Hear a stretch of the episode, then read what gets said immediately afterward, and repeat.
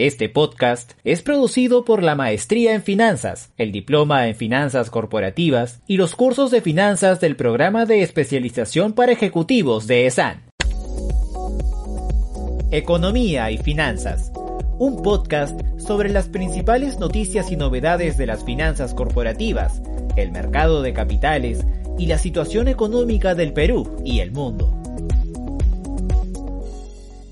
Buenas con todos. Mi nombre es Luis Chávez Bedoya, soy jefe del área académica de Finanzas, Contabilidad y Economía de, de San Graduate School of Business y hoy día estamos con el primer programa del podcast Finanzas y Economía. El día de hoy no, nos acompaña el profesor Anso Calvo, quien es profesor titular de, de Economía Financiera del Departamento de Empresa de la Universidad de La Coruña. Él es especialista en creación de valor y sobre todo en energías renovables, pero también es muy, muy amigo mío, pues nos conocimos en, en un stage de investigación en, la Universidad de Pforzheim, Alemania. Para mí es un gusto presentar a Anso, que lo, que lo conozcan y sobre todo conversar con él acerca de un tema muy interesante que ha sido el crecimiento global o, y la estrategia que ha seguido Inditex. Anso, ¿cómo estás? Hola. Todo muy bien, muy bien. Un saludo desde Galicia, desde España, y encantado de formar parte de esta experiencia vosotros. Encantado de estar pues, participando en esta, este primer podcast de economía y, y finanzas. Excelente, Anso, te agradecemos muchísimo. Bueno, Anso, sería bueno primero situarnos en un contexto. No sé si podrías hablarnos un poquito de la región, en especial de La Coruña, en España, que es justamente el lugar donde nace Inditex. Por supuesto, A Coruña es mi, mi ciudad. Eh, nací en Coruña y soy profesor en su universidad. Y la verdad es que cuando nace en el año 63, en la década de los 60, pues eh, lo que puede ser el embrión de Inditex, que era una empresa que se llamaba Confecciones Goa, fundada por Amancio Ortega, un auténtico emprendedor, pues eh, a Coruña, como, como el resto de Galicia y en parte el resto de España, estaba viviendo una época de desarrollo. A raíz de un plan de estabilización que hubo en el año 58-59 y que era una época donde crecía la economía, donde había oportunidad para hacer negocios y la verdad es que la ciudad, en la ciudad se creó un polo de desarrollo y hubo un desarrollo industrial, se creó una refinería, pero bueno, eh, era un ambiente propicio para eh, que surgiesen nuevas iniciativas empresariales. Y en este contexto nace precisamente, como decía antes, el, el embrión de lo que hoy es el Emporio Inditex.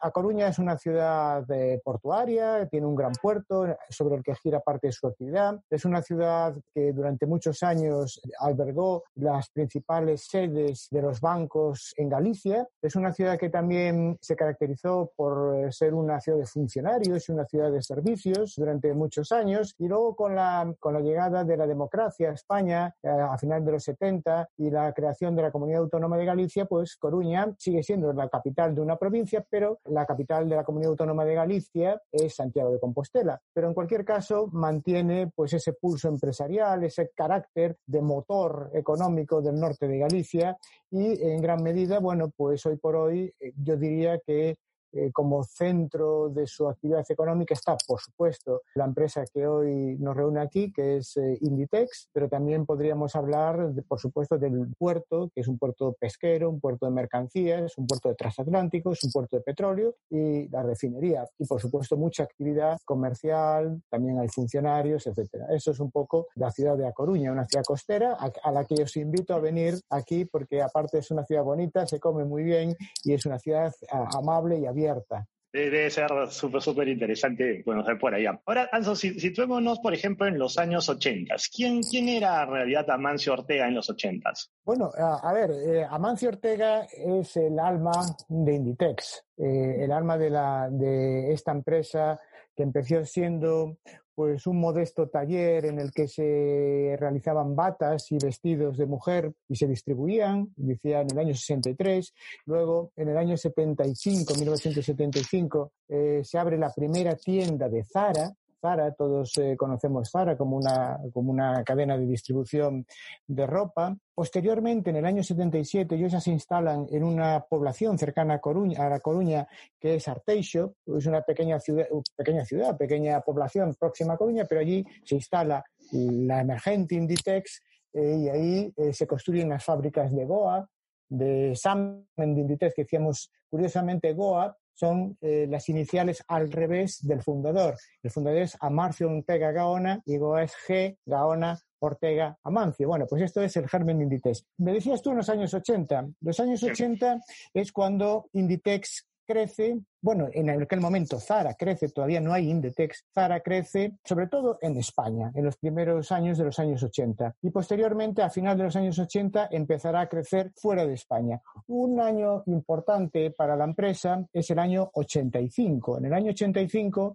se crea formalmente el holding del grupo, se crea Inditex. Entonces todas las marcas que operan en esta empresa van a hacerlo bajo el paraguas de, este holding, de este grupo, de este grupo que crea las bases de un sistema de distribución que llega, insisto, desde mediados de los 80 hasta hoy. Y yo diría también otra fecha particularmente relevante que es el año 88, cuando eh, Inditex, Zara, eh, eh, crea ya su primera tienda o inaugura su primera tienda fuera de España y es precisamente en nuestra vecina Portugal, en Porto, en la ciudad de Porto, yo insisto, en el año 88. Y luego ya el gran salto lo inicia a partir del 89 cuando abre la primera tienda en Estados Unidos, en, Nueva York. Esto es en el año 89. Esto es un poco como estaba ya la, preparando todo el crecimiento fuerte a nivel internacional, a nivel global, que tuvo lugar esencialmente a partir de los años 90. ¿no? Esta es la situación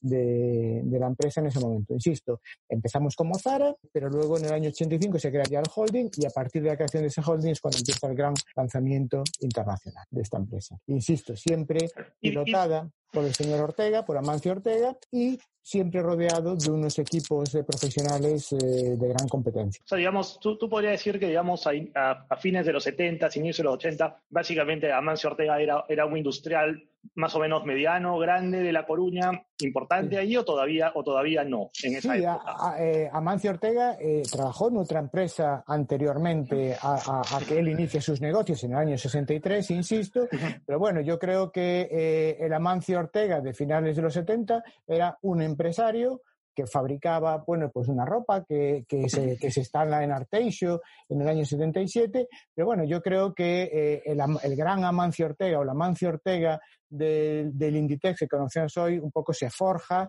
a partir de estos principios, pero sobre todo en la segunda mitad de los 80 y con la gran expansión de los 90 y posteriores. Eh, ¿Cuál crees que fue, digamos, el, el, gran motor o, la, o, el gran diferenciador que tuvo Sara o después Inditex para crecer, digamos, de, de esta forma? O sea, ¿cuál crees que ha sido realmente el motor que lo hizo destacar, por ejemplo, frente a todos los industriales que podrían haber en esa época? Yo creo que esencialmente es un magnífico enfoque comercial, yo creo que Ortega supo posicionar a su empresa en un nicho comercial eh, sumamente atractivo, que era básicamente diseño, fabricación, distribución y venta de moda actual a un precio asequible para lo que era su entorno. Y luego yo creo que también se considera muy interesante y que puede explicar también en gran medida el crecimiento de la empresa la capacidad para asumir riesgos en un momento donde había una expansión en general, eh, yo os acabo de un poco referir cómo era España en aquel momento,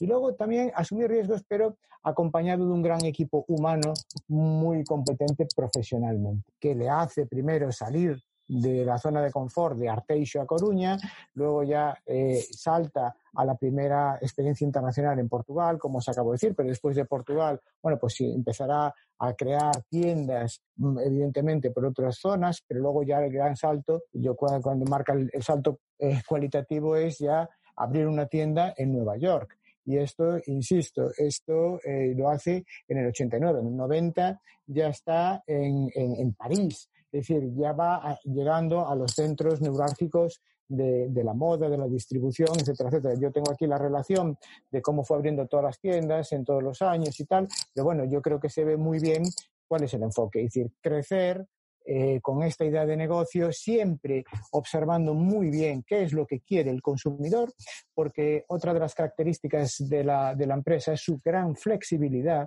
para producir en cada momento lo que se demanda eh, cuando eh, tienes ocasión de hablar con, representantes de la empresa, ellos siempre manifiestan eh, que gestionan muy bien su capital circulante. Lo que esto significa es que son muy rápidos bueno, identificando las necesidades, lógicamente, de los, de, los consumidores del mercado, pero luego también eh, produciendo muy rápido, eh, distribuyendo muy rápido, cobrando muy rápido.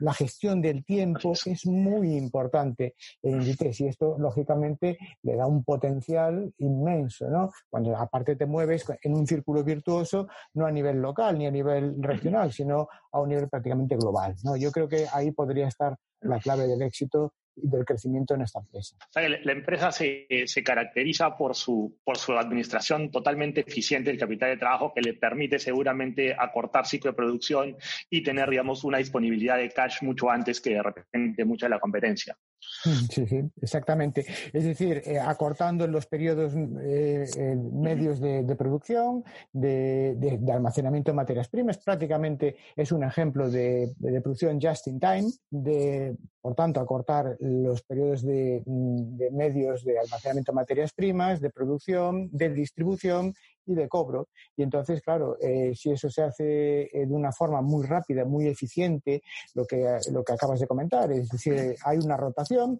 y si encima tienes un producto eh, de éxito comercial, un producto donde eso funciona en el mercado, donde aparte, como no creas grandes stocks, la gente sabe que tiene que comprarlo o si no lo compra, pues a lo mejor no puede disponer de él, entonces mm, tampoco comprarlo supone un gran desembolso de dinero, entonces esto es un círculo virtuoso para, que se produzca un éxito comercial y una magnífica, yo diría incluso una excelente gestión eh, del capital de trabajo. Capital de trabajo. O sea, es, es, es una mezcla básicamente de, de, de, estrategias, o sea, una, una, excelente estrategia comercial con excelentes diseños, excelente, excelente producción, adelantándose a las tendencias y también un manejo eficiente de los, de los recursos también.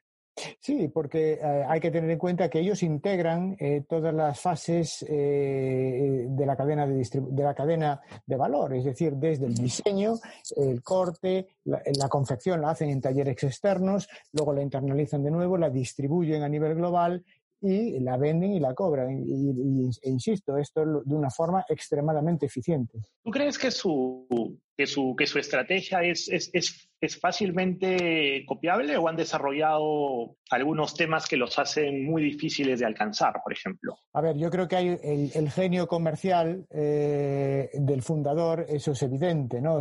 tener la intuición, ser el primero en, en hacer este enfoque de la moda, de acuerdo, eh, esto, esto es importante. Ya sabes que el que da primero eh, da dos veces. Eh, yo recuerdo, yo, si, yo tengo más o menos los años, bueno, unos cuatro años menos que los que tiene Inditex, o, los inicios, ¿no? Yo nací en el 67 y Goa nace en el 63. Yo recuerdo cuando todos los niños en Coruña éramos unos escolares y básicamente nuestras madres nos vestían en Zara en la Zara de Rúa Torreiro, en, la, ciudad de Coruña. Pero claro, eso era una moda popular, pero esto va evolucionando y, se van incorporando diseñadores y va aumentando el nivel. Y, esto es replicable o no replicable. Estamos hablando de la moda, algo donde, donde el diseño, el valor añadido es importante. Luego ellos también incorporan eh, las tendencias más actuales de lo que es la producción, la logística, eh, la gestión de la cadena de valor y lo hacen todo de una forma muy, muy ágil, muy, muy, muy, muy poco burocratizada, en una, en una estructura realmente plana. Es decir, ese es el éxito, el éxito que consigue, bueno, pues eh, unas cifras de crecimiento eh, que pueden dejar boquiabiertos a muchos y que eh, a mí en concreto, hoy cuando estaba revisando algunos datos sobre esta empresa, pues eh, me, alegraron particularmente, porque eh, hay, hay otra fecha que es relevante, que es el 2001. En, en 2001 la empresa sale a bolsa. Eh, y el crecimiento en bolsa de esta empresa es impresionante. leía yo hoy que, por ejemplo, una, a día, o sea, hoy, eh, que estamos a primeros de septiembre, eh, una persona que eh, comprara un título, una acción de Inditex en el momento que salió, que fue el 23, el 23 de mayo de 2001, si invertías mil euros y no los has vendido durante todo este tiempo, hoy podrías tener exactamente alrededor, pues te lo digo ahora, exactamente alrededor de unos 7.800 euros. o sea, 850 eh, euros, se multiplicó por 7,85 veces el, valor de la acción. Es decir, y esto lo que refleja, ya sabemos que eh, son unas expectativas, un enfoque comercial, a pesar, a pesar, y esto es importante, de que con motivo de la, del COVID-19, bueno, pues eh, también eh, vio eh, afectadas sus cuentas, ¿no? En concreto, por ejemplo, eh, si, si vemos cómo fue la evolución de la acción, del precio de la acción, eh, desde que ellos cierran el ejercicio el 31 de enero de 2020 hasta hoy, pues han perdido pues una parte relevante de su valor. En concreto, pues mira, eh, lo tengo aquí anotado, han perdido exactamente alrededor de un, de un 25% en números redondos. Wow. es, es, es, es, un, es un golpe fuerte, sobre todo de ser por el, por el tema de las, de, las locaciones físicas que tiene, ¿no? Digamos, de, mucho del, del, digamos, del, grueso del negocio debe ser por tienda, por tienda física, pero también me comentaste que están adelantando muchísimo en, en, todo lo que es comercio electrónico y una experiencia mucho más virtual de compra. Efectivamente, eh, yo creo que eh, hay dos temas que, que podríamos mm, comentar eh, un poquito, ¿no? En primer lugar, em, el grupo Inditex no es únicamente Zara. El grupo Inditex integra ocho marcas, ¿no? que son Zara, Pull&Bear, Massimo Dutti, Berska, Stradivarius, Oisho, Zara Home y Uterque. Distintos enfoques, distintos eh, negocios, lógicamente, y básicamente toda esta diversificación va consolidando el modelo, ¿no? Pero es un modelo hasta podemos decir eh, que inician la estrategia online, es un modelo de tienda física. Pero ellos tienen en, su, en un momento determinado la intuición de eh, pues pasar, cambiar, cambiar el canal y empiezan a combinar la tienda física tradicional con una estrategia online. Y esto es muy relevante. ¿Por qué? Porque les permite acceder a mayores mercados, a mayores, eh, eh, a, nuevos, a nuevos clientes. En concreto, ellos están presentes a través de 7.000, casi 500 tiendas, 7.469 tiendas en 202 mercados, combinando las tiendas físicas con, con, Internet. Y ahora, a raíz de todo esta, eh, el problema generado por el COVID-19, ellos lo que hacen, bueno, sufren, como todas las empresas, un retroceso en sus cifras, un retroceso importante.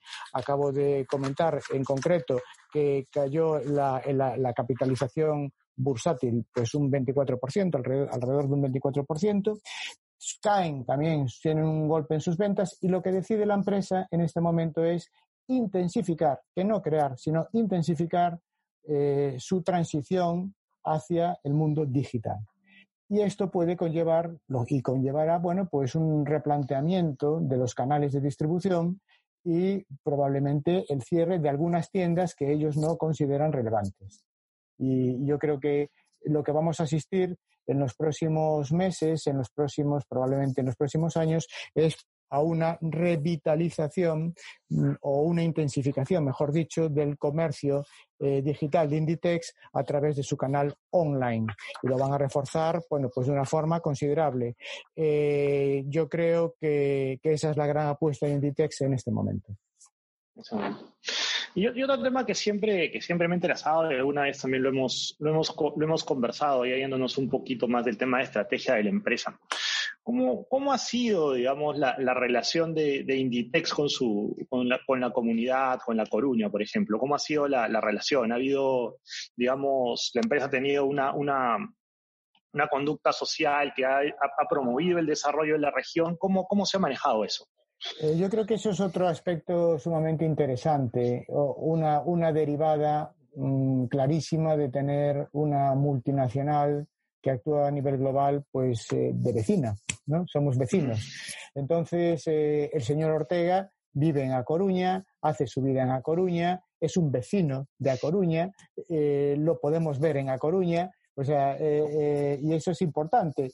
Eh, el hecho de que esté aquí el cuartel general de Inditex, pues a unos kilómetros en Arteixo, pues hace que atraiga, eso sea un foco de atracción de, personal de poder adquisitivo alto, lo cual tiene un reflejo importante también sobre lo que es la vida coruñesa, la vida coruñesa.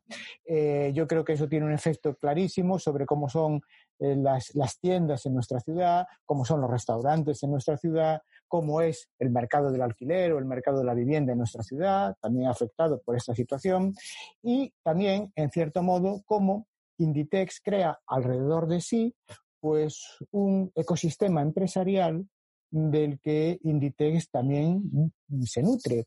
Eh, yo siempre pongo, por ejemplo, eh, pues que eh, cuando abren tiendas en otras partes del mundo, el personal que desarrolla esas tiendas, y me refiero a electricistas, carpinteros, decoradores, etcétera, etcétera, son empresas coruñesas o son empresas gallegas. Son empresas gallegas, son empresas de proximidad. Con lo cual se produce una creación de valor que en parte es compartida con el conjunto de las empresas que rodean Inditex. Aquí en Coruña hay un desarrollo tecnológico importante porque Inditex tira, necesita tecnología y hay empresas de por ejemplo, trabajando para Inditex.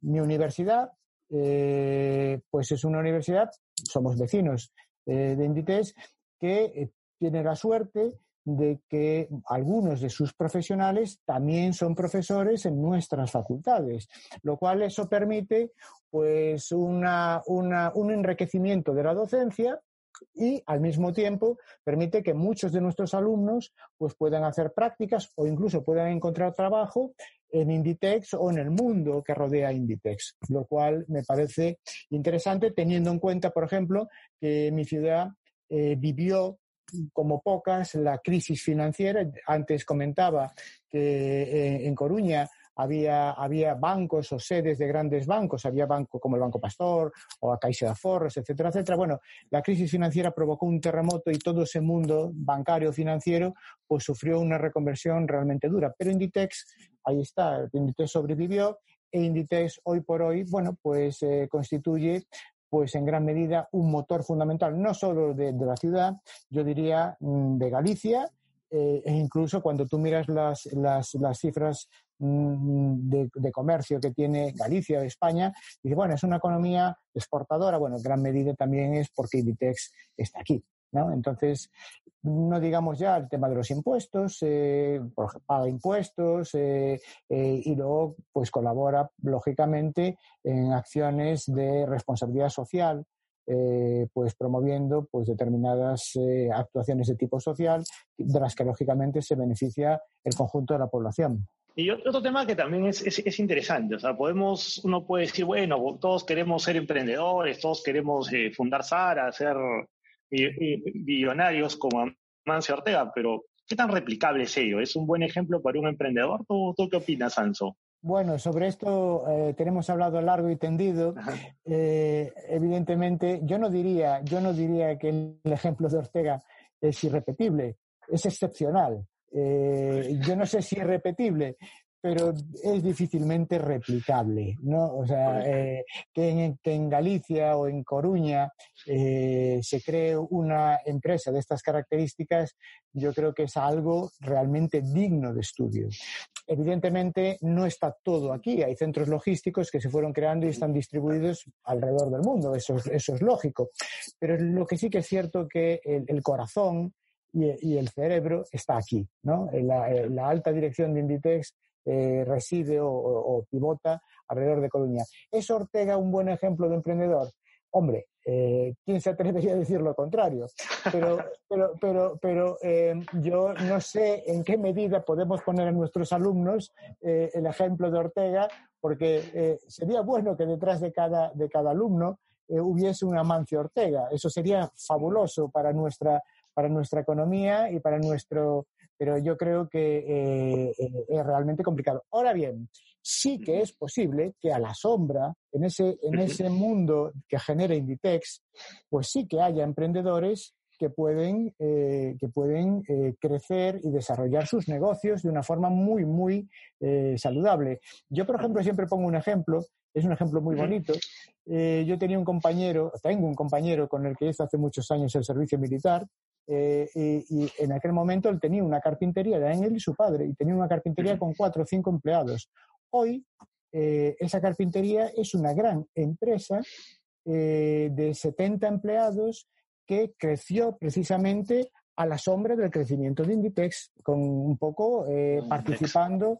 Y yo creo que hoy mi compañero Manolo pues eh, pasó de ser un carpintero en un pueblo de Galicia a ser un empresario. Y yo creo que hay que estar orgullosos. Ahí Manolo supo también aprovechar las oportunidades que les daba, que le daba esta empresa y hoy por hoy eh, podemos decir que, bueno, y quien, esta, y quien dice esta carpintería podríamos poner otros ejemplos de transportes, de, de, de, trefilerías, de empresas de servicios, etcétera, etcétera, etcétera. Yo no sé si hay un Amancio Ortega, puede haber un Amancio Ortega detrás de cada eh, coruñés o detrás de cada gallego, detrás de cada, o, detrás de cada persona. Pero, pero, pero, pero realmente, pero realmente eh, a lo que llegó este hombre desde que en el año, pues eso, como decíamos antes, hasta mediados de los 60, en el año 63 crea Goa, hasta eh, llegar a las cifras de capitalización bursátil que tiene hoy y ser considerado uno de los hombres más ricos del mundo, bueno, yo creo que eh, ahí, bueno, habría, es digno de estudio, vamos a dejarlo ahí. No, y sobre, y sobre todo, digamos, en, España, digamos, eh, llegar a ser el hombre más rico de España desplazando a gente de industrias o de servicios que, que, históricamente han, han, han, tenido mucho, han sido básicamente los, los, más grandes grupos económicos de España, ¿no? Sí, por ejemplo, eh, tradicionalmente, pues las empresas eh, que operaban en el sector bancario o empresas que, que, operaban en el sector energético o grandes obras públicas. Hoy por hoy, bueno, yo creo que eh, Inditex es la empresa de mayor capitalización bursista de España, bursátil de España y, y además, bueno, pues ya te digo, eh, con unos compromisos ambientales muy claros, es decir, eh, ellos necesitan eh, también ser meridianamente claros sobre este tema. Entonces, eh, eh, están siempre intentando mejorar su gestión de las cuestiones ambientales, que es fundamental.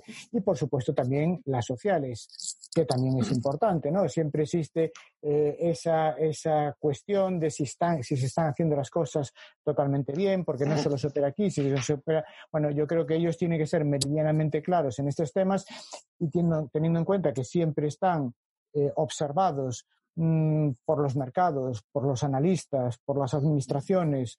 Yo creo que, me parece que sus, los pasos que han dado en el ámbito social y en el ámbito ambiental, que supongo que serán mejorables, pero yo creo que son claramente, claramente visibles. Y además, y además eh, hay, hay otra cuestión que, yo creo que, que, se que procede decir, son eh, mm, empresas que a todos los coruñeses nos resultan conocidas, todos los asumimos como, como casi, hombre, como nuestras, no son nuestras porque son nuestros vecinos. O sea, tienes el, el cariño que le puedes tener a un vecino, ¿no? Entonces, lo que es genial es que tú vayas a Pforzheim eh, y haya un Inditex, pero también vayas a Londres y haya una Zara, o vayas a Pekín y te encuentres, claro, y para cuando, cuando un gallego sale y lo que hace es reconocer, a ver, ¿dónde está Inditex en, en Buenos Aires? ¿O dónde está Inditex en Lima? Bueno, pues eso, eso, es lo que hacemos todos, ¿no? Y además nos sacamos una foto. Claro, y claro. Claro, y, decir, bueno, todo esto, todo esto comenzó pues en mi ciudad, ¿no? Sí, sí, todo esto comenzó en mi ciudad. Eso es muy, muy, muy, muy interesante y continúa en mi ciudad. Y, continúa en tu ciudad. Y esperemos que por muchos años. Buenísimo. Yo creo que ha sido una, una, una, una conversación muy interesante, sobre todo con alguien de, de, primera mano sobre, sobre el desarrollo de la, de la empresa y del grupo. Y sobre todo ver, pues, de que, como conversábamos, o sea, el, el hecho del, del, crecimiento de este grupo, de esta empresa, o sea, no solamente trae desarrollo para la misma empresa, sino, digamos, todas las actividades conexas que generan, ¿no? Sobre todo si se hace pues de una manera responsable y pensando un poco también en la, en la comunidad que la rodea, ¿no? Y eso me parece que podría ser un ejemplo para muchas empresas que, digamos, eh, digamos, no tienen una relación, digamos, tan, tan fluida como podría tener de repente Inditex con su región. Eh, luego ya para, para finalizar, Anso, y, y, terminar un poco el, este episodio que ha sido muy interesante. ¿Todo luce bien para Inditex? Bueno, eh, todo luce bien para Inditex. Eh, hasta el COVID todo lucía bien para muchas empresas. Todo, casi todo lucía bien para muchas empresas. Claro, el COVID eh, ha sido algo ah, global que, que, nos ha cogido a todos. El COVID es un tsunami eh, y cuando viene un tsunami eh, no puedes aspirar a quedar seco, o sea, a que te venga el tsunami y no mojarte, ¿no? Entonces, eh, también Inditex em, ha visto cómo el COVID-19 le, le, afecta. Y lo comentábamos antes brevemente, si tú em, analizas un poco las cifras en este momento de Inditex, pues se puede observar perfectamente pues un retroceso en ventas. Por primera vez en muchos años han tenido pérdidas. Eh, esto es importante, pero bueno, también es cierto que eh, las bases son sólidas. Eh, los beneficios de Inditex han ido creciendo durante mm, todos estos años, durante todas estas décadas, y entonces, eh, lógicamente, esta, esta circunstancia, con ser preocupante, pero yo creo que no es prácticamente algo con lo que podíamos pensar en un cataclismo. Yo creo que para nada. Yo voy a dar simplemente una, unas pinceladas. Eh, os te decía anteriormente, eh, pensando como un inversor, ¿no? Que a día 30 de enero del año, de este año, del año 20, que es cuando ellos cierran su ejercicio fiscal, la acción estaba en 30 con, 37 euros por acción, lo cual significaba una capitalización eh, bursátil de 94.600 millones de, euros. ¿De acuerdo? Eh, en este momento, eh, sobre el inicio de la cotización, se habrían ganado se había revalorizado un, 900, un 933%. Eh, eso es, fíjate, un poco la idea. ¿Qué pasa? Hoy estamos a primeros de septiembre, eh, hoy es día 1 de septiembre. Bueno, pues si comparamos, lo comprobé esta mañana, eh, el, título, el, el, precio del título en el mercado hoy está a 23,10. O sea, pasó a final de enero de 30,37 a 23,10, lo que significa, si, si, mis números están bien, una caída del 23,9%. O sea, y eso es perder, sin números redondos, un cuarto. Un cuarto del valor. Un cuarto del valor. ¿Qué hace Inditex? Bueno, pues Inditex, si una de, una de sus características más importantes es precisamente su capacidad de reacción, su capacidad de, de, tomar decisiones de una forma eh, muy proactiva. Entonces, eh, eh, como hablamos anteriormente, ya había comenzado una estrategia de intensificación del, comercio digital y, a raíz de esta situación eh, hay unas pérdidas de 409 millones por el cierre de las tiendas durante toda la cuarentena y durante todos estos meses. Bueno, pues ah, la empresa decide eh, acelerar, intensificar, pues la estrategia de, eh, de, digitalización, de transformación digital, para que la venta online llegue alrededor del 25%. Entonces, eh, la empresa ahí sí que tiene las cosas claras. La empresa probablemente, por ejemplo, eh, ya va a cerrar las tiendas que están situadas en varios aeropuertos, eh, sobre todo en España. Va a potenciar sobre todo la venta en tiendas, que son lo que ellos llaman las flagships, pero, pero la, la idea es invertir para anticipar eh, un poco este cambio y para intensificar la transformación digital del negocio en todos los ámbitos, no solo en Zara, sino en, en, en, todos los ámbitos. Entonces, a mí me parece que la historia, hemos hablado, mm, esta conversación ha sido muy bonita porque hemos hablado de la historia, hemos hablado del presente y parece que vamos a cerrar hablando del futuro. Bueno, el futuro eh, es realmente incierto, ¿no? Para, no solo para, para, para Inditex, sino para, para todos nosotros, para, todo, para todos los habitantes de este planeta. Pero a mí me parece que, que hay buenas bases, las bases son buenas, eh, eh, el, el problema del coronavirus es global, Inditex es una empresa global, pero no se ha quedado con los brazos cruzados, ha adoptado, ya venía una estrategia y la va a intensificar. Entonces, eh, yo creo que rápidamente va a iniciar otra vez la senda del crecimiento. No, más bien, eh, Anso, yo creo que con esto podemos, podemos finalizar el, este primer podcast. Eh, hemos, hemos, estado muy contentos de, de, tenerte aquí. Yo, sobre todo, he estado muy, muy, muy, muy interesante la, la, la conversación. y, estamos pues en, un contacto permanente y espero que en, algún momento puedas visitar pues Lima para, para, pues, que, para que puedas conocerlo. Pues Lucho, para mí ha sido también una, una gran satisfacción poder eh, inaugurar contigo esta serie y sobre un tema que a mí me resulta tan familiar y tan querido. Eh, la verdad es que sí que me gustaría ir a Lima y yo creo que a la primera que tengamos oportunidad allí me presentaré. Gracias Anso por tu, por tu participación y también agradezco a, todos los, los, oyentes en este nuestro primer podcast y esperamos verlos en los siguientes episodios a todos. Muchas gracias.